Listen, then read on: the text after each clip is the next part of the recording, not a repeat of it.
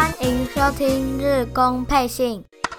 大家好，欢迎来到日工配信第五十九集，我是艾迪。你上个礼拜日本火腿其实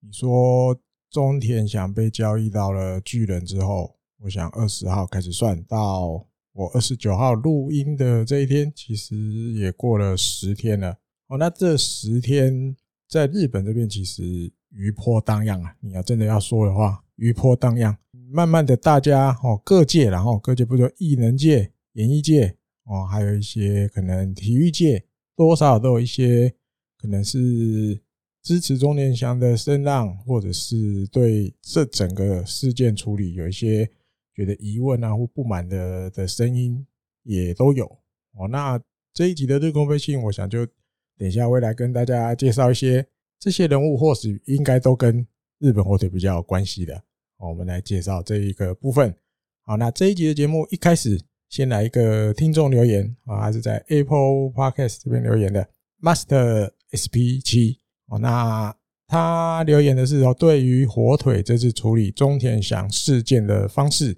他说：“对于这件这这一次处理这个事情的方式呢，他的想法大致上都跟日工配信节目里提到的这个甲户先生一样，无法理解。明明就有很多方法可以处理的，让球迷可以接受，大家可以满意的哦，可是感觉就没没有这样做。然后，那另外又提到也是上一集，然后巨之安丁一口气就消失了，没了两个宣传大使啊，要不然先送。”木村文纪跟佐藤龙士给他们好啦，平沼是没办法，然后不过中田翔这档事，那个日本火腿这边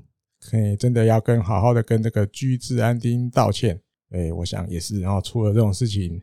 让人家有点本来规划好的一些一些活动啊或什么的，哈，虽然不至于到取消，可是变整个人选都要全部换掉，是真的蛮麻烦的哦，一定也是对居治安丁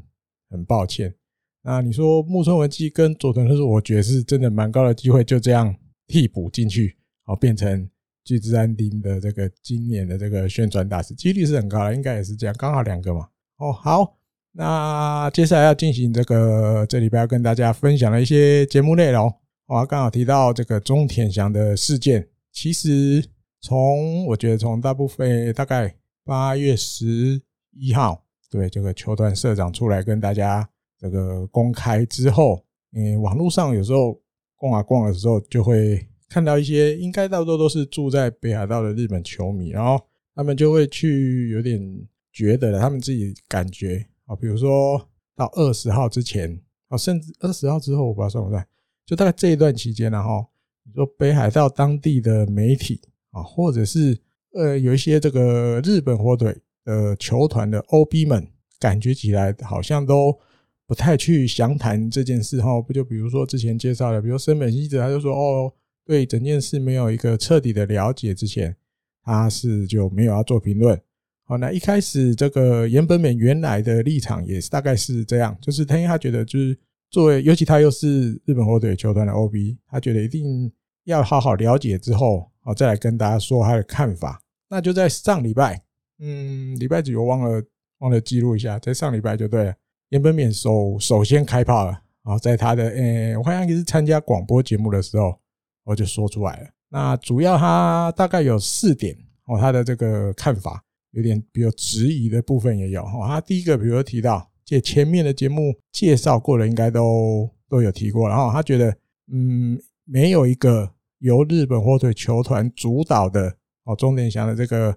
道歉记者会完全没有举行，这是他第一个要要质疑的。啊，那他是说，他觉得至少一这个场合要，比如说有监督或球团社长和中田翔一起出席，哦，来开这个记者会，来跟大家道歉。哦，他说，因为毕竟发生这个暴力事件，这不是什么非同小可的事。哦，因为他在岩本勉自己在高校野球的时候，哦，他高三的那一年，他就遇到了他们的这个学校的球队发生暴力事件。他说，发生暴力事件在高校野球来讲是要负起责任，就是整个球队都可能会被禁赛，完全就没有你那个夏天就这样结束了。他说他就是体会过这样经验的人，他深深知道，就是发生暴力事件对整个团体来讲其实是一个很也会有很严重的影响了。哦，那变成球团这样子处理，好像也没有一个以日本火队身份的时候来跟大家道歉。他觉得是这个第一个最最质疑的部分，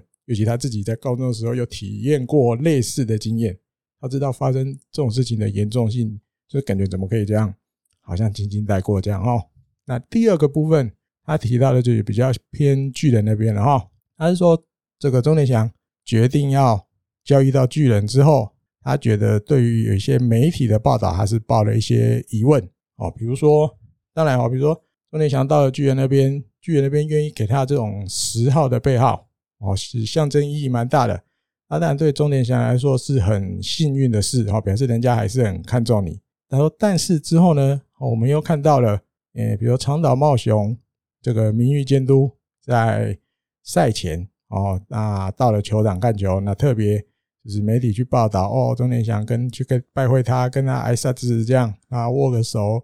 完了之后就打了一个全垒打。那虽然对去挨沙子这是当然的，可是有必要要特别特别这样子把它写出来吗？哦，那另外一个就是再过了一天吧，这个又媒体报道哦，钟田祥借由巨人球团。要来捐出三百万元给这个医疗从事者，哦，就是有点感谢他们这阵子疫情的辛苦，然后捐三百万元给他们。诶，这个也有点刻意的要把它写出来。哦，他说，当然，这当然都是好事，没有错，但是你有点刻意的去把好事放大，哦，那是不是感觉背后就是有一点要美化的感觉？我要把这个这就是过去发生过的错事稍微尽量把它。淡化掉，好像帮他化一层妆在在在上面那种感觉哦。那当然，因为发生他觉得发生这种事，并不能就这样，好像我把它美化掉，这样就算了。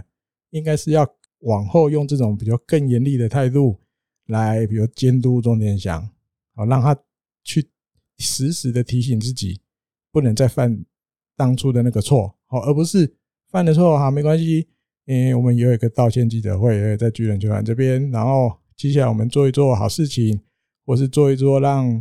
大家留点好印象的事，好，这样就就要带过去。他绝对不能这样了哦。好，那还有第三个，他是说，嗯，他觉得整个红霞日本职棒的这个 NPB 日本野球机构，他觉得是应该要出来再把这些规则定得更严谨、更详细、更妥当一点的时候了。啊，只是他说这。再怎么样，也只是他岩本勉自己个人的意见而已。然后，当然他有点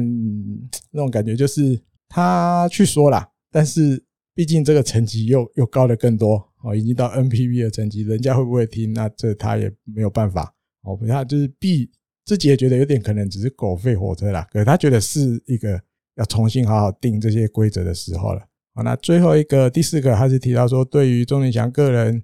这个比如说被害的选手或被他打的这个选手，还有钟田祥自己的亲人啊，甚至日本或者球迷们啊，嗯，钟田祥接下来都应该要好好的用自己的表现，哦，来比如替有点也谢罪的感觉，或是感谢大家还继续愿意支持他，怎么说之类的，哦，他觉得是是这样的哈。好，那接下来下一个人，刚刚是提到岩本勉。好，这有一点点，就是终于有一个日本火腿的 OB 的人愿意出来说一些话，或是甚至你说出来说一些不太同意的意见。好，那接下来这个人，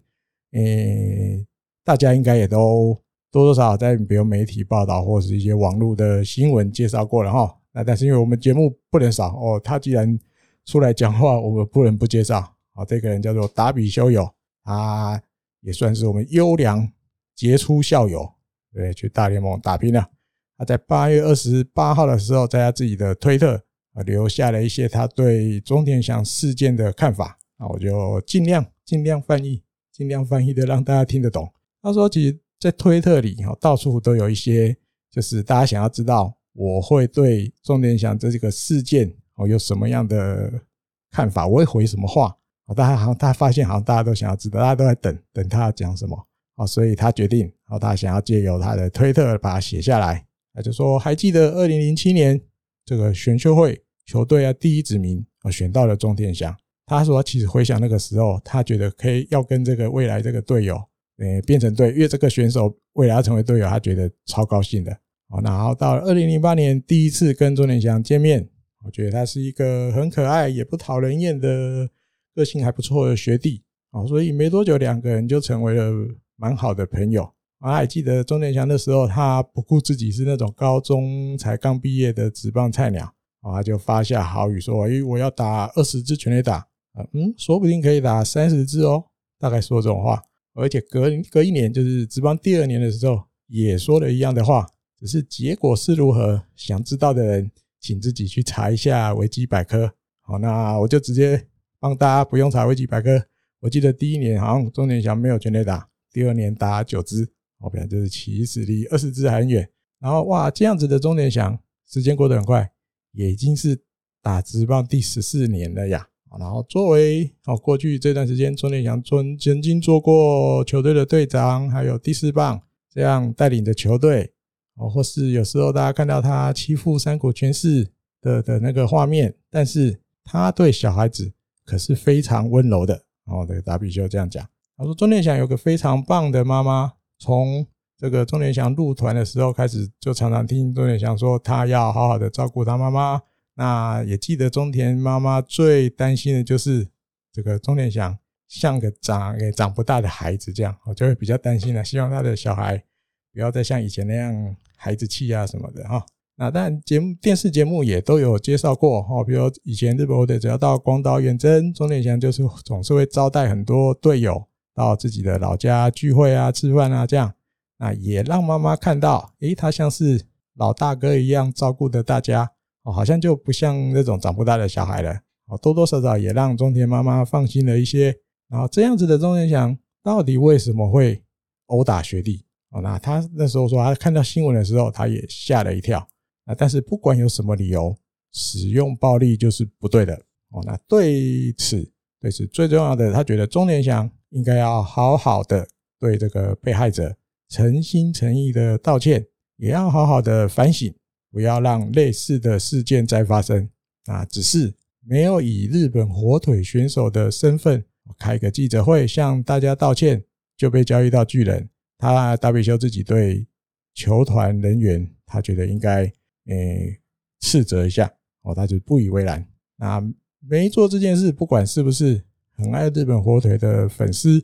哦，或者是像达比修自己，他觉得他对这个 Fighters 有这个爱，哦，像他这样对球队这么有爱的人，都觉得很不应该。那因为他觉得达比修觉得他想看到的是。哦，以一个日本火腿球团的 logo 做背景，然后在一个这样子的的背景之前面，那钟点祥好好的站在这个 logo 前面，向大家、向社会大众道歉。他想看到这个样子，哦，甚至他也想看到道歉之后，这个钟点祥还是穿着日本火腿的球衣打出了全垒打。但是因为他有点不好意思，然后因为毕竟之前做过的错事，有一点不好意思，不敢那么就是。大声欢呼那种感觉，好，有点害羞害羞的跑回本来的样子。他想看到这个，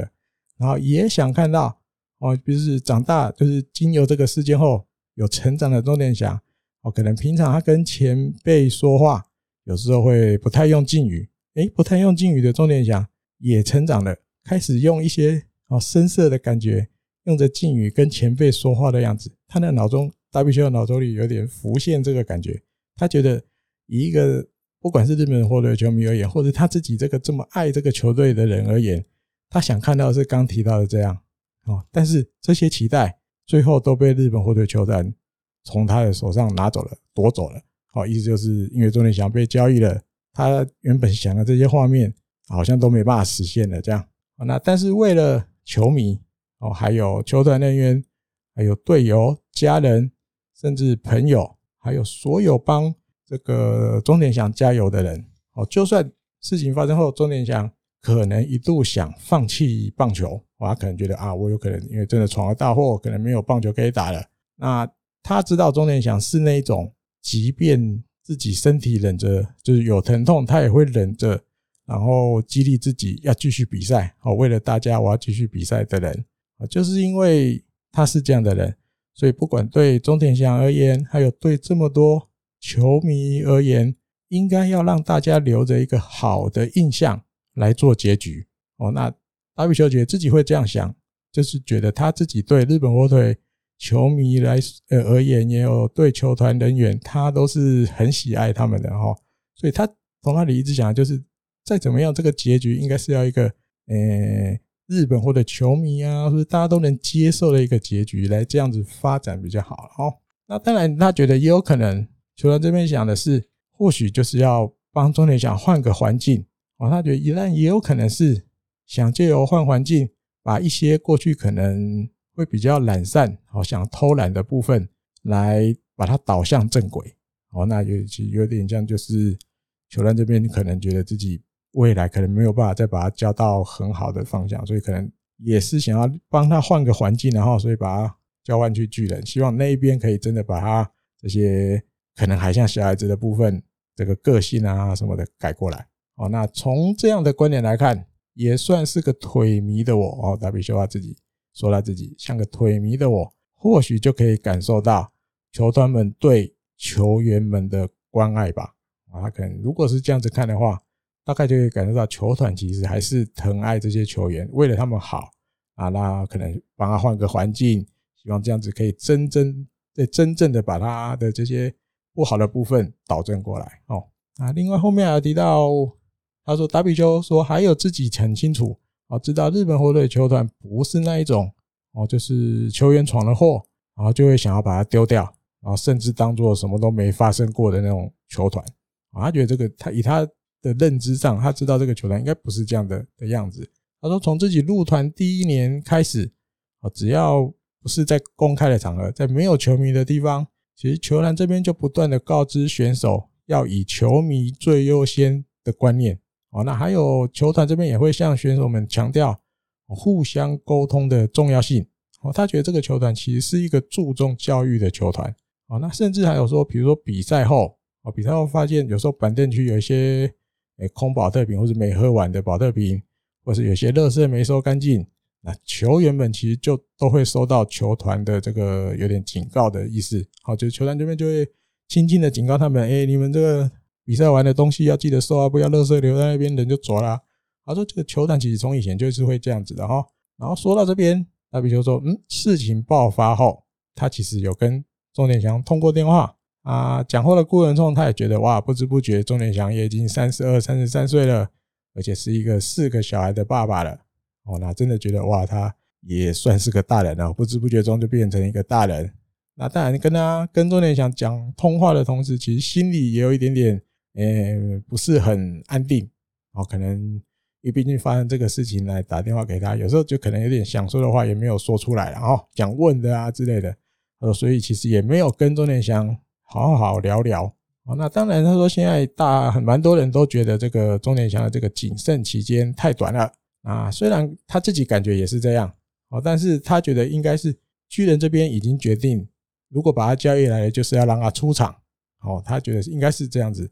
所以自己觉得虽然也有点短，只是但是也只能尊重这样的决定。啊，另外他还提到，他觉得这个中田翔的个性是属于比较纤细的那种人，哦，心心灵方面比较纤细，他觉得中田翔自己应该也不会喜欢，哦，比如说事发后这个事件之后，哦，在大家面前出现。的那种感觉啊，那但是因为毕竟自己是选手啊，所以中田翔自己也知道自己还是得这个努力出场比赛哦。那还有觉得，嗯，他想要帮这个中田太太加油哦，因为他觉得事情发生之后，太太的身份一边要鼓励老公，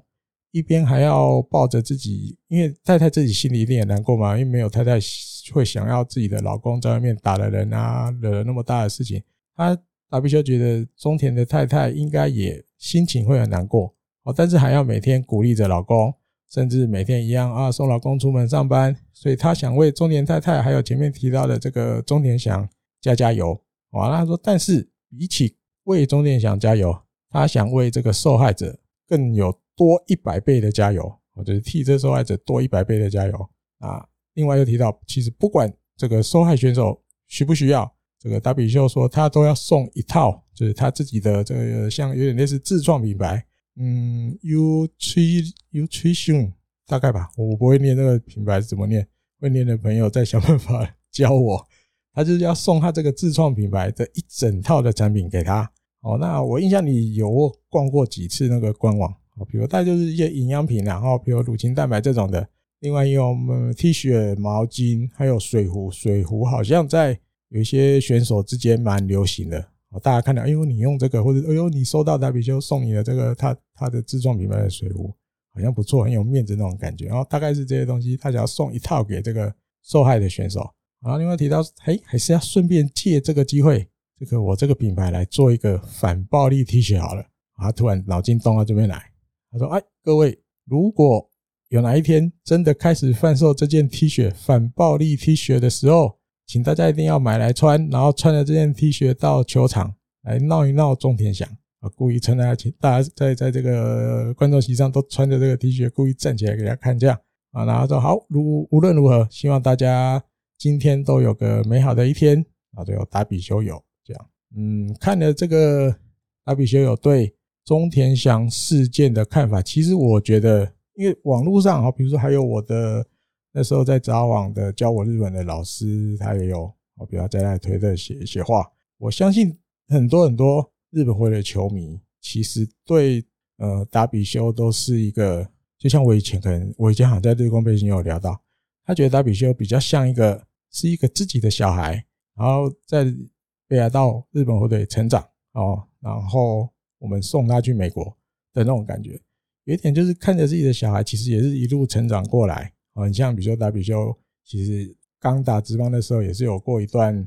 呃比较顽皮啊，对不对？甚至抽烟被周刊拍到啊，什么什么，他也是有闯过祸的啊。但是你现在看，就这个过程一路一路看下来，尤其你现在看到达比修，他就是一个已经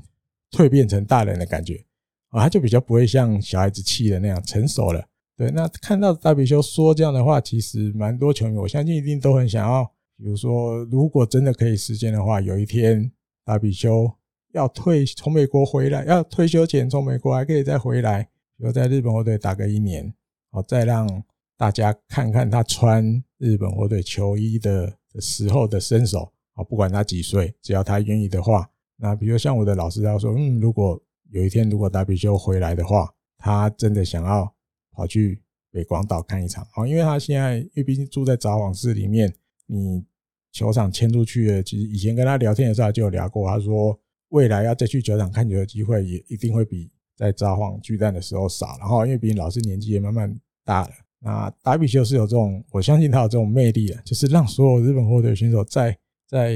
凝聚起来的那种感觉。好，那甚至我自己想，如果未来，但不知道几年后，啊，达比修更更老一点的时候，他如果比如开始在日本火腿的球团里面当西装组，当球团人员，我觉得好像也是一个不错的的选择，不错的路。哦，我是蛮期待看到他，因为感觉他的身手，因为当然他对呃，比如训练上的东西呀，什么什么，其实很有他的一套。哦，那当然，我觉得除了之外，除了这个之外，他有他很多的想法。尤其他又像刚刚提到文章里面，他在推特里面写到，他对这个球团的爱是很深的。啊，那我觉得如果基于这个出发点，如果他以后愿意，然后穿着西装来管理这个球队，感觉好像应该不会不好啊，应该蛮不错的哈。那这个跟大家分享一下达比修对这一次中田祥事件的看法哦。好，那再来还有一个人，这大概三个，总要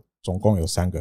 里面提了岩本勉哦，球团 OB 达比修也算球团 OB 哦，只是他这个球团 OB 还现役，还没退休啊。第三个人，他的名字叫做岩本贤一啊，有一些球迷朋友可能就知道他是谁。如果听到这个名字啊，不知道的球迷朋友，我就简单介绍一下岩本贤一。他现在是这个日本火腿球队的统括本部副本部长啊。那他在最以前的时候，新庄刚志跟我记得小宫山务。去挑战美国大联盟的时候，他都当做这当过这两个选手的翻译。那后来这个日本火腿换了这个外国监督希尔曼的时候，啊，岩本贤一是当这个希尔曼的监督的翻译，主要是这样。那后来当然希尔曼离开了，岩本贤一就留在球队里面工作哦，那慢慢也是升官，升到现在已经是这个统括本部的副本部长哈。那他在八月二十七号，哦，就是达比修在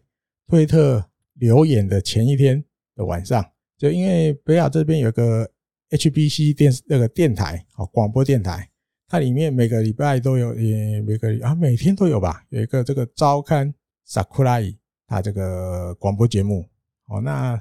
岩本贤一，因为他每个礼拜五会有一个单元，就是介绍一周的这个日本火腿的新闻。那这个岩本贤一三不五时啊，三不五时啊会上这个节目，好，跟大家可能讲一讲这个球队球团现在的近况啊，那就蛮巧的，在八月二十七号的这一集，原本贤一上了节目啊，节目里面就对这个中田翔移籍到巨人，还有一连串的事情啊，球团的一些对应啊，一些看法，他有说了一下，跟大家解释一下。好，那里面就报道里面就截取了哈几个比较重要的话题。他说，比如第一个，是不是中田翔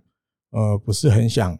就是在大家面前讲一些话这样子，哦，感觉有一点这样子的感觉。那岩本贤一这个副本部长他就说，他说其实整件事，比如说呃中田翔对学弟有暴力行为啊，八月十一号。我们球团有有出来召开这个记者会，对不对？好，比如让他这个无期限先没办法出赛，一、二军都不给他出赛。啊，然后后来还有这个交易，好，把他交易去巨人。对，那这些事情，呃，岩本贤一自己是说，哦，因为大家会质疑，就像达比修也质疑的，为什么都没有在北海道，诶，做这些道歉记者会之类的事，哦，而是去。巨人的事务所那边才才召开才做。那岩本贤一的意思是说，关于这个事情，这个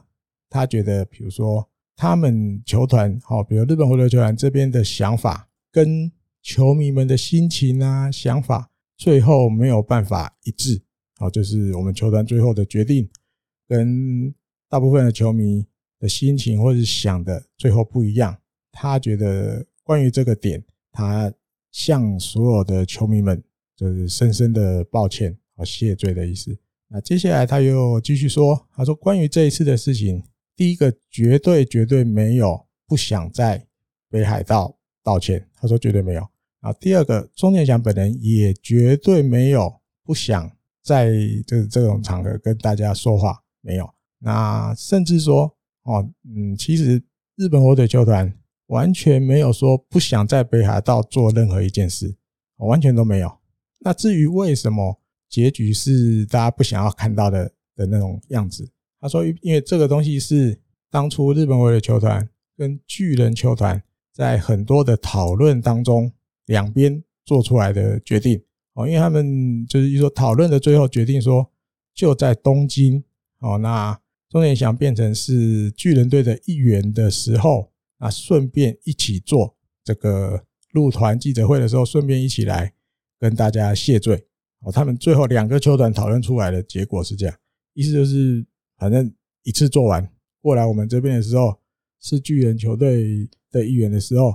那一起来跟大家道歉。好，那另外还有提到，因为这次中田翔发生的这些问题，哦，暴力问题，还有被交易的，还有一些球团的对应，这一个连这整个连续下来的感觉。有一些球迷已经开始就是哦，比如说离开那个就退会了，球球迷俱乐部退会，哦，甚至一定有一些呃抗议电话哦，抗议的 email 寄去球团。他说关于这个呃，第一个他相信球迷要比如要退会，或者是呃有一些就是可能接下来不太想再帮日本或者继续加油啊这些话。他觉得他们都诚心的的收下了，哦，那当然，接下来球团这边也会继续做这个努力，哦，当然他说虽然不知道球团要怎么努力，哦，或者是要努力多少才能慢慢慢慢的让球迷对这个球队找回那个信心，哦，或者是重新愿意支持这个球队，那但是对于球团而言，就是会一直做下去，一直做到。这些原本已经想离开的球迷，总有一天想要再回来为止，他们会继续加油，就是会让家会继续做，而且做的让这些原本可能已经有点，比如说心死啦什么什么的球迷，重新又找回愿意支持这个球队的热情，他们会一直继续做下去。这样，那因为这个有一些报道也有提到，就是好像选手这边是不是有一些就是完全没有被告知的情况，就是甚至有的选手其实是也是一个很惊讶的情况，发现哎呦，原来中田翔被交易走了这样。好，那原本嫌疑他的解答是，哦，因为球这中田翔离开这个球队的时候是没有错，没有一个直接的机会跟所有的队友哦，这是道别，哦，没有，他他证实他承认这件事情。哦，他说，可是但是选手们基本上第一个就是还在日本火腿的这些选手们。都可以理解，哦，那而且这个岩本贤一这个副本部长说，他说其实日本火腿的待过日本火腿的选手们啊，他们其实在呃私底下，尤其是这个非球季期间，哦，都有很多的联络交流，哦，那他相信接下来一定有一些时机，就是这一些选手们还是会见到面，意思就是指现在还在日本获得的选手们，一定还是有机会会跟钟田翔。见到面，好，那他相信他们见到面的时候，他们会就是好好的说这些话，好，他相信钟田翔跟这些还在日本获得选手们的这些前队友们，他们的关系一定不会越来越不好，哦，或者是就不当朋友的，他觉得完全不可能，哦，所以关于这部分，其实大家可以放心，不用担心，啊，在广播电台里大概。出来解释，或者出来你说说明也好，大概是这个样子啊，大概是这个样子。那我会觉得我自己的看法，其实几乎可以说有说跟没有说一样哦，有说没有跟我说，我是觉得是这样的哈。因为你说，就像前面可能大家比较关心的啊，到底为什么不在北海道道歉？他说这只是跟一个巨人两边在讨论的时候做出来最后的决定，哦，就是到了东京作为巨人队的一员。然后做入团会见的时候，然后一起道歉。只是如果大家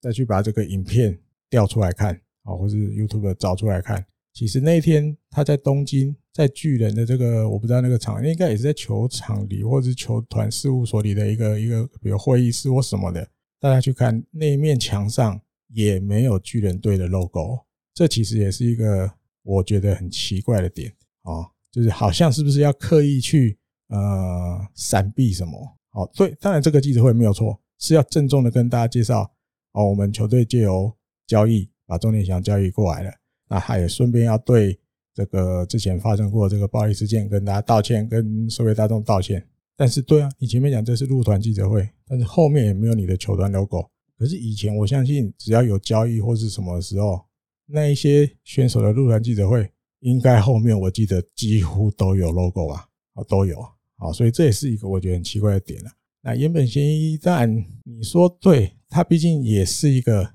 现任的日本火腿球团的人员，没有错。啊，那你说他就是有点呃正式出来找一个时机跟大家来解释吗？我觉得也不能这样子讲。哦，因为这个广播节目每个礼拜五。都有这个跟日本火腿跟 FIGHTARS 有关的单元，那其实原本协议三不五时也就以前也就会去上了，所以你说我自己是觉得不能解释成哦，球团借由这个机会特别来跟大家说明或什么，我觉得只是就恰好啊，那刚好可能敲通告的时候，原本好比如这一周哦八月二十七的时候又轮到原本贤一要去了，那他就因为他知道去了就一定会被问嘛。那他就顺便解释一下，只是你说内容像我刚刚介绍的，我觉得真的没有什么呃特别什么地方，因为你说他就是解释，他就是道歉啊，对大家大家觉得哦，球迷们跟我们最后球团做的决定不一样，我深深就感到非常抱歉。对，那你也解释哦，为什么我们都没有不想在北海道做道歉或什么什么的，可是你最后就没有做嘛？然后他就把它推成是哦，那是因为我们两个球团讨论的结果啊，决定让他在台诶东京不是台东 东京做一做，这样就好了。啊，那你说有些球迷很生气的啊，要退会啊，我不要再偶你了，我要退出了什么？还说啊，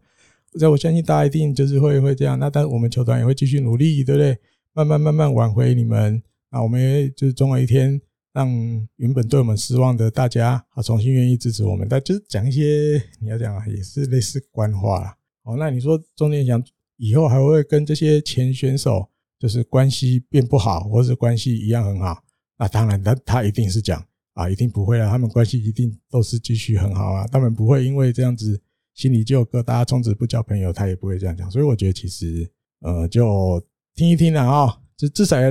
分享给大家，让他知道球团这边至少有一个人出来了，可是你说是专程出来，我觉得就不是，而且说的内容就呃参考参考，参考参考就好，就是其实没有感受到太多球团要再多为这些事情说明什么。好，反正没有，你你们不满意的地方我是可以道歉的。好，那我也让你知道，我们就是会努力挽回你们的对我们的信心。我再讲一些这样而已哦。好，再来，好了，要跟钟天祥无关的要开始了，因为毕竟这个球队还是要继续打下去，对不对？这些还待在这些选球队的选手里的新闻或是消息也是要分享啊。上个礼拜二十三号八二三的时候，呃，新闻报道了三浦人大又当爸爸，当了第三个小孩的爸爸。哦，那这是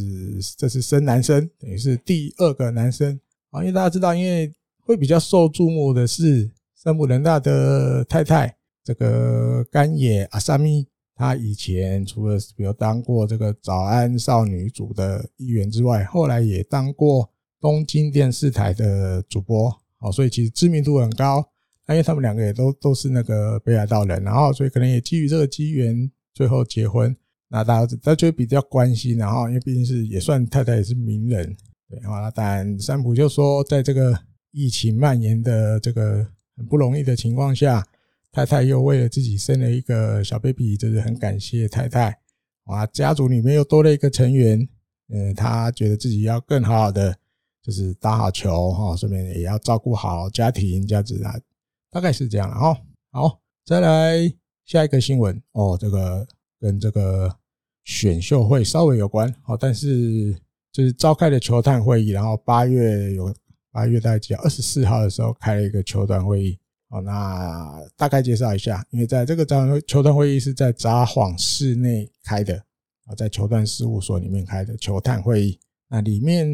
媒体大概介绍了，然后目前日本火腿这个锁定的名单里面，大约有九十名选手，哦，现在已经缩缩缩缩小到剩九十个了哦。大高中生大概四十个，哦，大学社会人大概五十个。大学社会人，或许你也可以要再加那个啦，独联应该也算在这个区块，好，大概就是总共大约九十人。那会议后，这个大渊龙球探部长有出来接受这个媒体的访问啊，说关于今年秋天，今年选秀会，我记得十月十一号礼拜一，哎呦，然后查了一下，十月十一号应该是有补假的，哦，台湾这边有补假的，所以我们再来跟这个稳央讨论一下，好，要来是不是要来？办个什么活动？感觉如果大家休假，是不是可以，比如说聚在一起来看个选秀会之类的？哦，以前都是透过直播啊，因为大家都有的都上班偷看。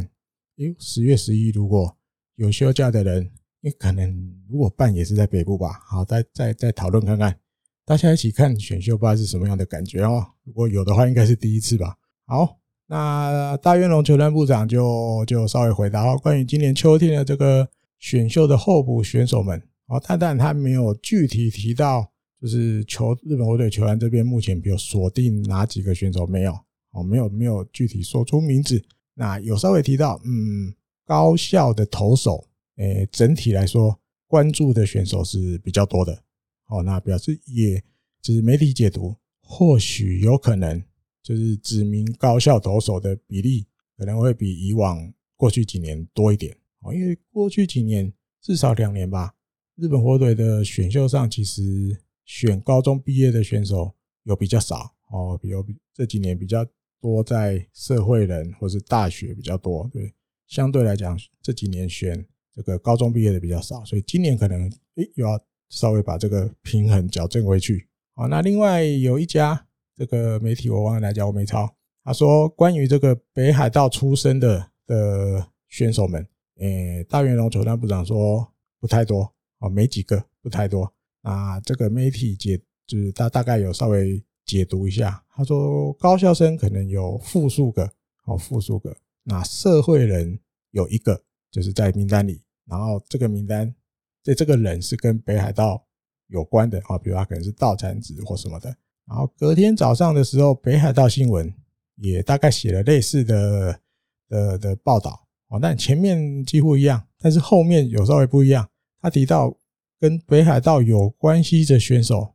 高校生一人，社会人一人。好，北海道新闻居然又又把这个更缩小了。前一天另外一个媒体是写复数的高校生，然后社会人一人。隔天早上北海道新闻缩小了，高校生一人，社会人一人啊。另外他说哦，这一样，大院龙球那么都，整体来说高校生比较多。哦，但是但是因为甲子园在八月二十九这天打完了嘛哈，那因为毕竟距离十月十一还有一个月多一点，他说这些就是高校生的投手，接下来这个球团这边会派球探去视察他们的练习情况。好，再多多看一些他们练习的情况，然后最后回来再开会来讨论，好，决定可能这个排序，好，选择的排序啊什么的，或是决定要指名谁，这样就是要再多看一些这些高校投手的练习再来决定。啊，然后我自己就想，好吧，因为高校生意人其实或是复数，其实我觉得锁定不难啊，因为今年高校的投手你要跟这个北海道有关系的，其实就也就那几支啊，比如说木村大成北海高校的这个左投，那你说还有关系的是旭川实业高校有一个右投手田中丰基，这以前的节目都都提过了，对不对？然后大阪桐荫有一个松浦庆斗，哦，那也是北海道出身，旭川那边的的小朋友，所以其实大概好吧，复数的话，好吧，应该来就这三个。那你说真的要选一，像北海道新闻写的高教生一人。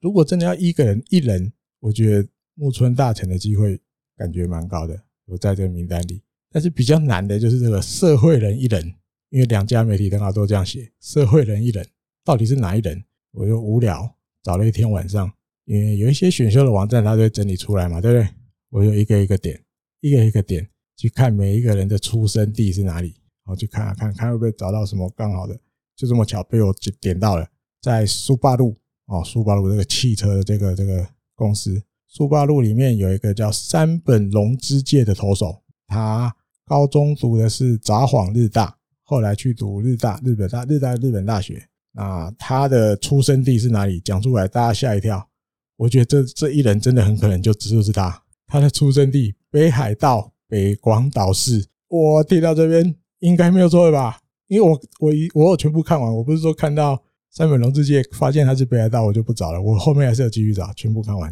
真的没别人了。就是有一些选秀网站列出来的，目前比较受瞩目的社会人投手里，真的只有山本龙之介跟北海道有关。我找到的只有这样了，或许有别人，只是我没找到。但是经由这些选秀网站好心的日本人整理的名单里，我真的只找到山本龙之介这一个，而且他是北海道北光岛市出身，机会大增了吧？机会大增，在未来新球场这个这个。建设地的出身的选手，跟我记得木村大成也是嘛，之前介绍过，他说他骑十分钟脚踏车，可能就他家就可以骑到新球场之类的，感觉是他了哈。那稍微介绍一下山本龙之介，身高一八四，体重八十六，右投手，最快一百五十二，最快一百五十二啊。他的直球跟这个滑球，滑球他又有纵向变化跟横向变化这两种啊。另外他还会投这个快速直插球。是普利斗哦，但是但是重点，他的控球没有，还不是很稳定。好，目前评语大概是这样啊。有来我去找了一些影片看，是大概也没错。这控球有时候会走中，会突然偏很多的那种，不是差一点点，不是突然会感觉如果捕手没注意没接好就爆头的那一种。所以控球可能还不是很稳定，但是魅力可能真的就是他是北海道北广岛市出生的投手。而且感觉起来身材不差，然后一八四八十六，球速也最快，现在有一百五十二。如果指名的话，或许可能比如说比较后面一点点，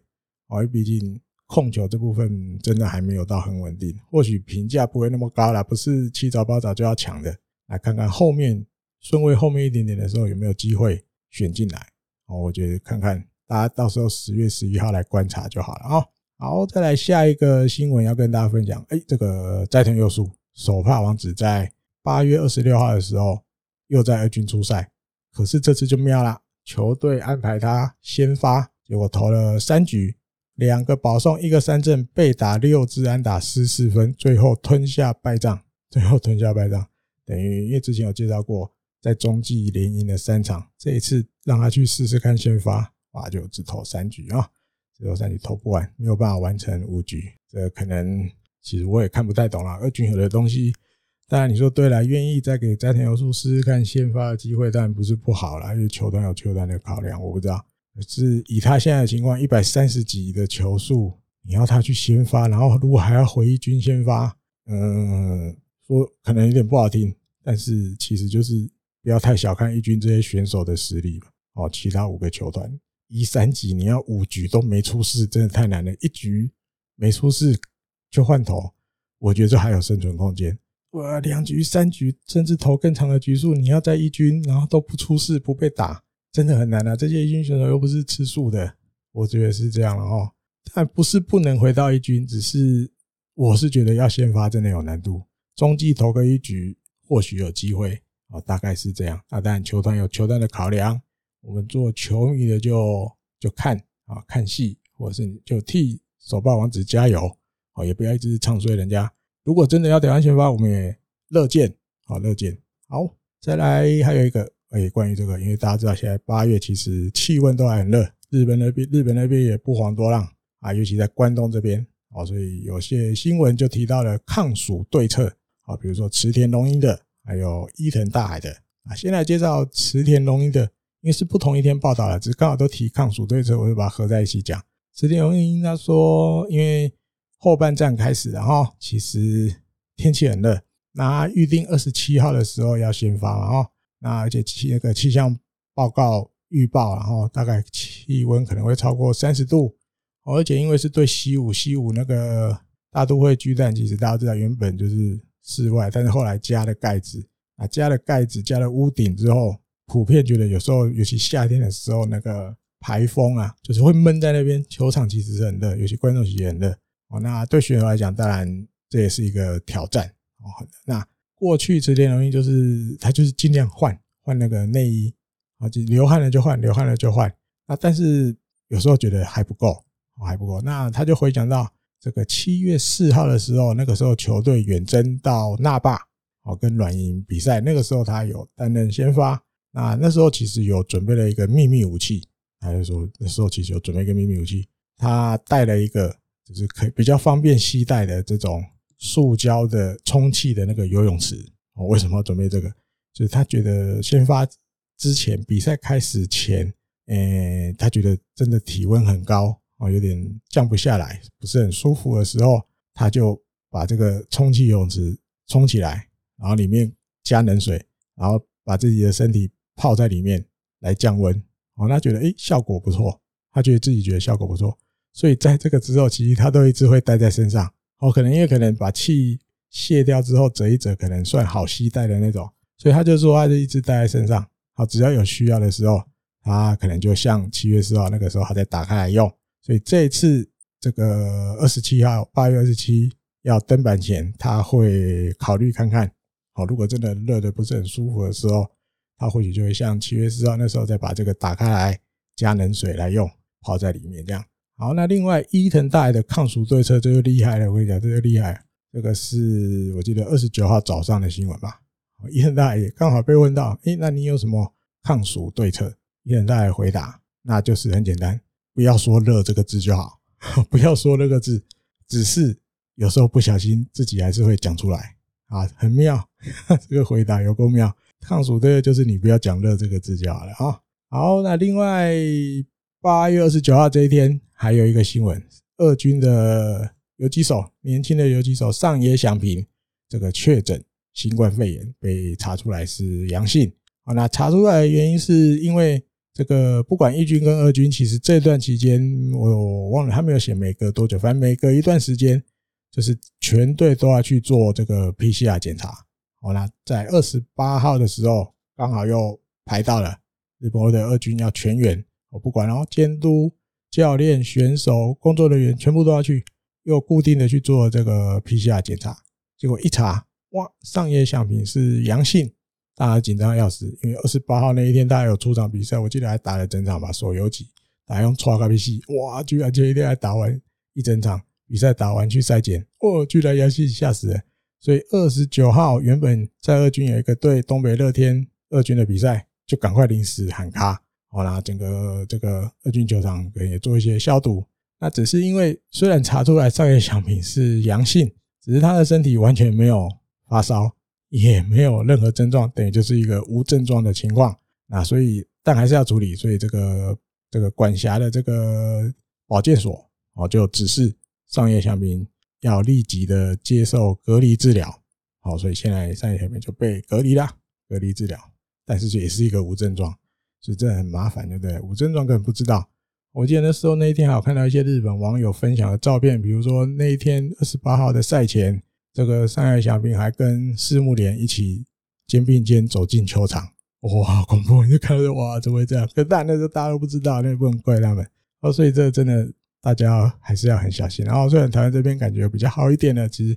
还是要很小心啊。好，再来来回顾一下这个上礼拜的比赛啦。哈，先来回顾这个。八月二十四、八月二十五这两天跟这个罗德的这两场比赛喽。好，那这一天木村文纪，八月二十四，木村文纪被升上一军，等于是他交易到了日本获得后第一次升上一军。那比赛的话，三比三跟这个罗德平手。哦，野村佑希敲了第四号的全垒打，真的这个小朋友感觉要以后就是把这个日本火腿中心打者的重担扛下来了。好，而且现在看起来也是如此的，甚至你可以说好像也没别人了，你不扛也不行了。那先发投手班黑根四局被打两支安打，那个六 K 五十分，好，表现还是很稳定。啊，那只是因为本来领先三分到了第九局，这个派出守护神，这个刚当第三个小孩爸爸的三浦人大，结果没想到失了三分，最后平手，又是一个该赢没赢吧，可以这样讲哈。啊赛后栗山监督就说。就是没有能够把这场比赛好好的赢下来啊！他相信大家都是努力的哈。那当然也有很多很多该做的事情，就是接下来要去做。好，那对于三浦的看法，他说：“既然他是我们的 closer，我把 closer 派出来，就是相信他啊，就是相信他。”那另外报道我看还有提到野村佑希。哦，因为他打了这个个人第四号的全垒打，等于是他职棒生涯最多了。然后过去他最多是三支，啊，今年已经有第四支了。哦，而且就是奥运结束之后，比赛恢复，呃，到这一天八月二十四号的时候，八场比赛他敲了三支全垒打，六个打点。哦，感觉这个气势整个出来了。哦，尤其前半战的时候，比如有受伤啊，那时候也说要利用奥运的时间，让他好好在二军。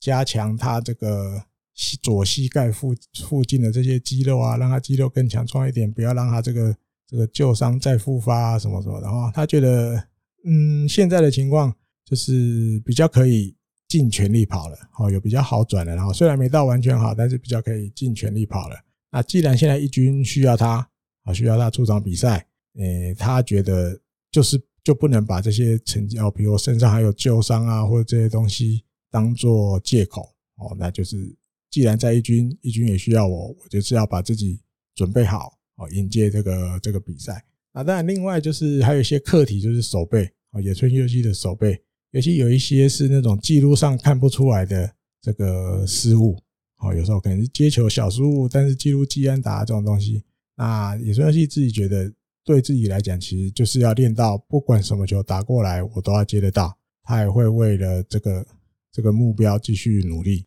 好，但直到现在知道自己还有很多不够的地方。那目前他到这天应该是八次失误，然后第三监督的看法是，诶，当然打全垒打就是打击这边是很好，没有错。那其他的部分还有蛮多地方要要再加油。哦，那他相信野村游戏自己本人也也会去反省，然后会去督促自己往前进。大概第三监督的看法是这样。好，再来八月二十五号，这个跟罗德的第二场比赛，四比七输了。那先发是这个河野龙生，六局被打七安打，四个三振，而且被打两支全垒打，十五分啊，自责分是四分。那赛后他自己有有说一些话，然后他说这一场比赛主要比较没有做好的事，比如前一个半局这个球队野手们才替。对，比如为自己哦，或者为球队得了分数，结果没想到下一个半局出来投，他就又失分，哦，甚至被这个这个罗德逆转，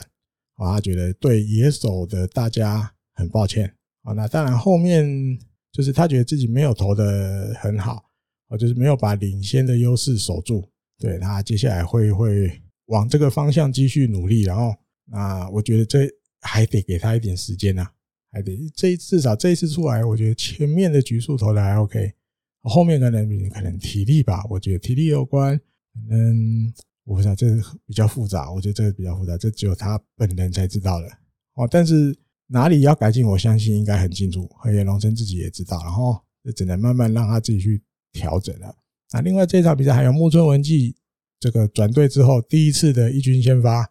他有比如选了两个保送，对不对？还有一个高飞牺牲打，一个打点。前一场比赛也有一个高飞牺牲打，等于连两场都有高飞牺牲打的表现。我觉得这也是多少替这个球队注入一些活力。我怎么这样讲？因为今年球季前面的比赛，就比如前半战，大家会很常看到哇，你比如满垒无人出局，甚至什么什么，就是可能一出局没人出局，三垒有人。连一个高飞牺牲打都打不出来，哦，有很蛮多这种情况，大家应该印象里都还留着。那木村文纪来，我觉得至少他表现出给这些选手看，我是有办法，就是在这种需至少，诶，我来一个高飞牺牲打就可以替球队制造一分的时候，比如我可能我怎么做，或者是我怎么嗯去分析对方的投球，好，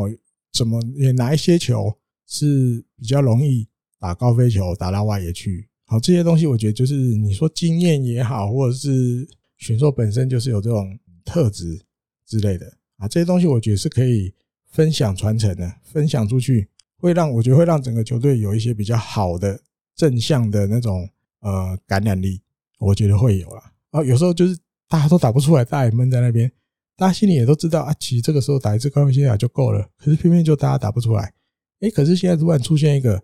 他好像比较容易就打得出来的人，大家不知不觉中，我觉得会变成说，哎，其实还是打得到嘛，我们也应该可以打得到啊，就是有那种传染力，我觉得有了哦。那另外这一场比赛输了，诶，第九十场比赛等于智力优胜的可能性消灭了哦，日本火腿是没办法靠自己的能力拿到优胜，那这个借金也到了今年球季最多的十六哦，只是立山监督还是很乐观哦，立山监督说。如果现在就是没办法智力优胜，没有关系，我们接下来就连胜嘛，好吧？连胜，把该赢的比赛都赢下来，拉出一波连胜之后，自然这个智力智力优胜的可能性就会复活啦。好，我们绝对没有放弃，哎，所以很乐观。好，所以我觉得至少啦，至少球队毕竟比较低迷，现在，可是你还是得去营造出一个我们没有放弃的氛围啊，不然。如果你说监督教练开始让选手都觉得好，我们现在反正接下来比赛好像消化试合一样，死马当活马医，或者我们只是在练兵，哇，那真的就不用玩了，啊，真的就被你呀。那我觉得至少监督带头做一个，我们没有放弃，就算现在没办法，暂时没办法自力复活没关系啊，我们就好好接下来把每一场该赢的赢下来，我们拉连胜啊，自然这个就复活了吧，这可能性会复活。好，再来聊一下另外这个。五六日跟西武的三连战，做客这个大都会巨蛋，然后第一场八月二十七七比二赢球。哦，先发是前面提到的池田龙英，虽然比赛后的报道好像没有讲他到底有没有把这个充气游泳池充起来灌冷水进去泡，没有讲。但是他比赛在第五局的时候投啊投投啊投，有一些状况发生的哦。那因为被这个浙直士那打安打之后，那个我们就看到那个荒木大辅头教练。啊，还有这个防护员，哇，就往那个投手丘叫暂停，赶快上投手丘，然后说了一点话之后，跟池田龙一说说话之后，池田龙一就决定下去处理了，好下去处理，感觉好像有受伤还是什么的。好，那后来有稍微解释，日山监督比赛后，他说其实没有关系，无大碍，就是池田龙一那个时候有一点点要抽筋的感觉，哦，要抽筋的感觉，啊，只是大家讨论之后决定不要硬撑，就是。我们没关系，那就下来休息。既然有一点点快抽筋的样子，那就休息好了。因为毕竟天气热可能也有关系。然后，那当然上来救火的是那个井口和鹏。我觉得他其实从以前进职棒，我觉得他就是有这种这种氛围的投手。他很会，不讲很会，就是他，就你把这种拆炸弹的任务交给他，他是有一些能力，或是有那些投球的气势，把这个。炸弹顺利拆解的的投手，我觉得就是他又感觉起来也是那种哦，不需要热身太久，我就是临时有状况，他可以马上把自己调整好就可以上去投的投手，所以他这一天就接替池田龙英的后面紧急登板，啊，顺利把这个第五局投完了，哦，一局没失分，啊，也拿到今年的这个第一胜，哦，恭喜他第一胜。然后另外，嗯，啊，这场比赛有个有个点发现，不小心发现啊，应该也有球迷朋友发现，三浦人大这一场有出来投，头一局一安打一三振一保送没失分，但是他是第八局上来投。哦，领先的情况，第八局上来投，所以嗯，那时候看到，诶，怎么第八局拍他？哟，是不是这个守护神要被拔掉之类的？哦，但是因为感觉就是怪嘛，因为跟他过去的启用法不同，而且前面的比赛丢了三分，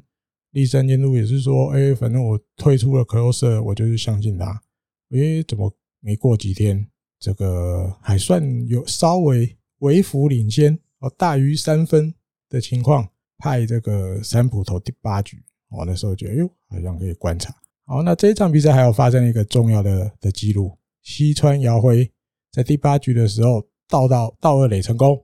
成了这个日本职棒史上第三十个这个通算盗垒数达到三百盗垒的选手。我这厉害，三百盗垒打三百安就很难了，盗三百次成功啊！啊这个报道里面都大家整合一下。一些记录方面的，比如有的媒体就写到，西川遥辉的第一次盗垒是什么时候？第一次盗垒是在二零一二年的四月一号，好巧，也是对西武的时候，也是对西武的时候。那另外还有这个西川遥辉达成三百盗垒的时候是二十九岁又四个月，是这个日本职棒历史上这三十个达成三百盗垒成功的选手们里面。这个第七个年轻的啊，不是最年轻，第七年轻的选手。那他的通算盗垒成功率八成五七，跟通算盗垒三百个选三百盗垒以上的选手里面，他是最高的。啊，原本最高的是广濑蜀宫的八成二九，但是被这个西川遥辉突破，直接往上推推很多，八成五七成功率，他是这个三百道里面盗垒成功率最高的。哦，那你西川遥辉不是 西川遥辉自己讲啊？当然，他觉得这当然不容易的，因为这些盗垒的数字就是不会减少的。反正你盗一次成功就是加一，盗成功一次就是加一，所以这是那种累积、累积、累积而来的。好，接下来是要继续累积下去。那另外就是因为其实他二九九蛮早以前就就已经到二九九了，好，隔了一段时间才达成了这个第三百次盗垒。啊，秋德这边其实早早就帮他做好那个。那个什么纪念的那个拿拿在手上那个牌子啊，恭喜你三百道垒成功！这样他说真的很不好意思，这么长的一段时间，尤其过去很长一段时间都远征嘛，都不是在客场，那球队人员都还一直带着这块这块板子到处远征，诶，就是有点替球团人员添麻烦，不好意思啊，你还要你带着这个这个牌子四处征走，都跟着球队到处走，走了一圈回来，终于用上了。啊，虽然时间拖了一点点久啊，但对工作人员不好意思，让你带着他带那么久，我才达到第三百次到嘞。好，再来隔一天了哦，礼拜六这一天，八月二十八的对西武的第二场比赛，最后八比八平手啊。这一场比赛，加藤贵之先发，五局被打十支安打，十四分哦。那另外三浦投第八局，诶，五十分，投一局五十分。这个 B 罗 B 罗投第九局，果然。看起来守护神换人了啊！现在改比罗，比罗头一局也五十分啊，只是这场比赛库瑞会失了四分啊，另外好像也有另外一局失了四分，呃，加藤投的啊，但那一局有一点点，我觉得是一开始手背上先有失误了，让他整个亏又就是整个这个节奏乱掉了哈啊。那另外打击方面这一场哦，王柏融打了第七号的全垒打。还有这个明星选手高滨祐人也打了第七号，因为之前上个礼拜我记得还有一个报道，我没有纳进来，但是他大概写的是日本火腿可能有一个呃不是那么好看的记录快要发生了。好，意思就是可能会不会最后打完一整季，球队里面也没有任何一个人有十支全垒打，那也没有任何一个人有三成的打击率。我出来看看，哇，好像好像有机会，可是又觉得。可是比赛还有四五十场前后，那时候我记得最多的是近藤七支嘛，高滨跟王伯龙六支。这一场比赛，高滨跟王伯龙各加一支，等于七七七。现在球队里面有三个，最多的也就这三个，都各是七支，各都七支，还欠三支。好，大家加油一下，至少凑个十支，好吧？看怎么怎么怎么打。好，那再看，诶、王伯龙这场比赛打全垒打，然后他自己就说打到了这一球是变速球。哦，那变速，他觉得，嗯，就是那个场面，就是觉得他觉得最重要的，至少先做到那个，再追加一些分数进账。啊、那当然自己正常打区区的这个心情或者是态度，就是抱着一个比较积极的态度。哦，那然后刚好就选到了一颗就是有点偏高的这个变速球，所以就棒一口气把它轰出墙外。那另外我看还有啊，因为这一场比赛其实日本火腿。打击算蛮顺的哦，所以比赛一开始没多久，然后也有借着那个金井打野，其实表现控球啊什么的没那么好，所以最多最多其实诚心领先七分哦，但是最后没有守住，最后被追追追追追到八比八平手，没有赢。那栗山就表示很抱歉。好，那当然他觉得这场比赛其实就是一个再怎么样都要比对方得分要多一分的比赛，至少要多一分的比赛。啊，没能赢下来，有点就是对大家很抱歉。那另外啊，提到库瑞辉，然后就是领先四分的时候，第七局出来投，结果没想到有一点走中，被西武打者打了一轮，好，最后被被追平。那嗯，顾瑞辉在今年诶这一场比赛的话，已经是第四十二次出来比了，哦，出来投球了，出来登板啊。一场比赛有失到四分的时候是今年最多的哦，但是不过因为他的这个中继成功有二十五次，也是目前台北亚联盟最多的哦，所以医生就觉得说，今年再怎么样，顾瑞辉其实已经是很辛苦，而且前面的表现也都很好，所以虽然这一场比赛一局就失了四分，甚至把这个球队的胜利搞掉了，但是他觉得。不能苛责他，好，不能苛责他，因为毕竟过去的努力就是已经够了，也很多了。对啊，虽然派他上场，结果论来讲是不好的，好是不好的，但是第三监督一来不会后悔，二来也觉得就是不会苛责。哈，好，再来第三场比赛，这个礼拜天八月二十九号的比赛，六比零获胜，哦，伊藤大海先发拿下个人第八胜。而且是个完封完投完封胜，九局完投九局，诶，仅仅被打四支安打，九个三振，三个四十球，五十分哦，完封嘛，当然五十分。诶，除了自自己职棒生涯第一场完投完封之外，他这八胜哦，刚提到八胜，已经对太平洋联盟五个球队全部都胜利过了，哦，很快，太平洋五个联盟球队在大的菜鸟第一年他就通通都赢过了啊。然后日本火腿球团有投手这个投出完投完封，是继六年前的有缘航平以来的，好久看到说哇这么久，这个球队已经六年没有人投完封过哦。但啊，这不知道怎么解释，但有完投能力的投手可能这几年也没那么多，这是一个事实。那当然跟这几年职棒。就是在投手的调度使用上，好分工比较细的，可能也有关系。好，所以因为讲，如果你回归到，比如说我们小时候看职棒，当然不是说以前就比较好，现在不好。我觉得没有，各有各的好。只是以前你会比较看到，呃，多的先发投手愿意一直去挑战，好，为了可能为了成绩，为了球季后，好多一个记录，好的记录可以跟球团谈心也好，或是为了一个自己的。就是满足自己，我要挑战自己，我要投一个完封也好。我以前可能比较常看到，现在可能比较没那么常了。所以现在看到完封就觉得哇，好不简单的哦。以前觉得嗯厉害，但是你会觉得，诶，明天说不定也有人别队可能也有一个投手完封。我就是觉得以前会觉得好像随时呃有投手完封，你也不会觉得太远。但是现在看到完封，会觉得真的不简单啊，真的不简单。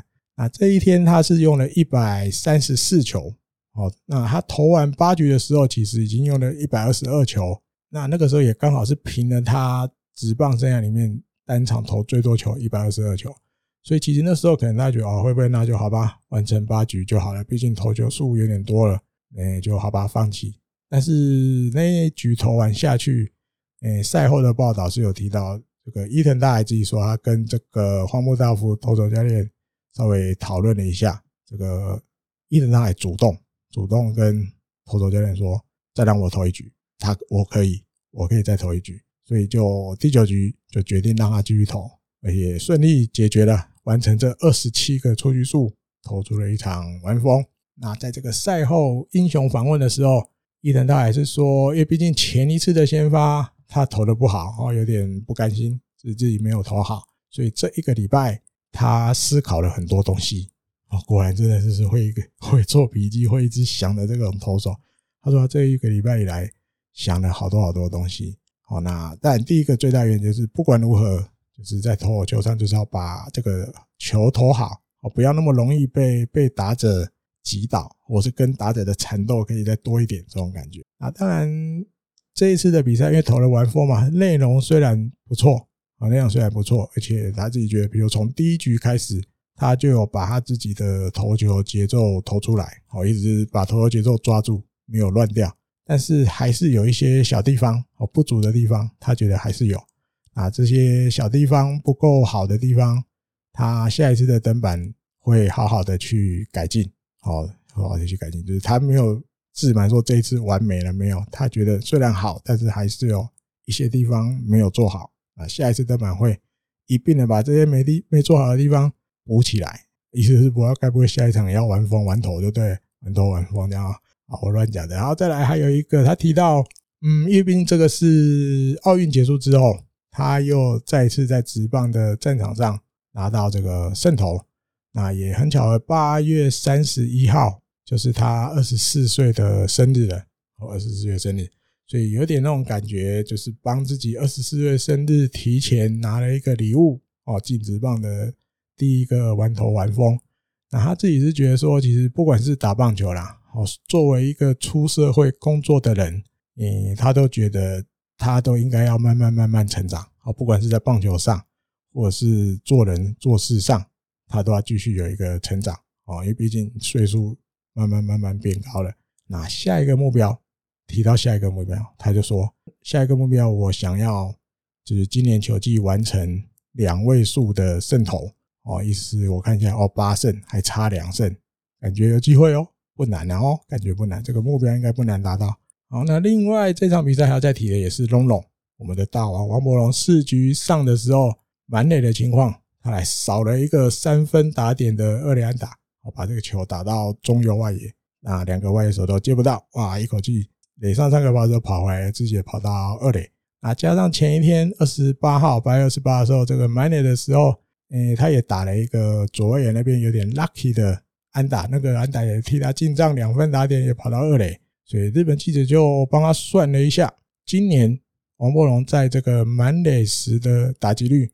来到了五成四五，哦，所以日本媒体就翻封给他满垒男，满垒男就是在满垒的时候他打的会特别好，哦，那怎么讲？呃，王柏融自己是觉得说，因为是满垒，其实他的心情站上打击区的心情就是无论如何，至少我也得送一个人回来得分的这个心情进去，哈，那这个二十九号的比赛，他就是心里就先有点设定好了。第一个好球来的时候，我就是要好好把它抓住哦，而且他做到了，他觉得这是他这个表现比较好的地方，能够打出这个关键二连安打、清垒二连安打的的的关键，我就心里本来就设定好，第一个好球来的时候，我就不要 loss，就把它打出去。那刚刚提到记录，满垒今年满垒五成四五，十一个打数六支安打，哦，超过很高，超过五成。那今年的打点数是三十四分嘛，啊。在这个二十九号比赛结束后，三十四分，三十四分里面有十六分的打点都是满垒的时候打的，哦，等于快要一半，快要一半的打点是在满垒打的，然后甚至在满垒的时候，他的长打率有高到八成一八，有够高。满垒的时候就特别会打，而且不止特别会打，还特别会打长打。啊，那立生监督觉得说有点安心，立生监督觉得慢慢放心了，他觉得大王。这阵子慢慢慢慢那个击球感觉又找回来了，哦，中间可能前一段有稍微迷失一下下，哦，但是又找回来。那王柏融自己觉得就是很简单，这些东西哦就是要练习，只有练习哦，不管击球感觉啊什么的，这些东西都是要透过练习来让自己的身体去记住、去熟悉这些感觉。所以没有什么什么什么捷径，好，就是一直练习，一直练习这样。他跟日本回礼，那日本媒体的回答是这样啊。好，那以上就是这一集日工配信。好，这个礼拜好小请假，就由我一个人来跟大家服务。希望大家听得习惯，因为也好，好像也蛮多集都是好小都我来帮忙。好，这一次请个一个假，看看下个礼拜会不会再回来跟大家一起来聊聊聊聊日本火腿的事情。OK，好，那这一集的节目就到这里，感谢大家的收听，我们下一次再会，拜拜。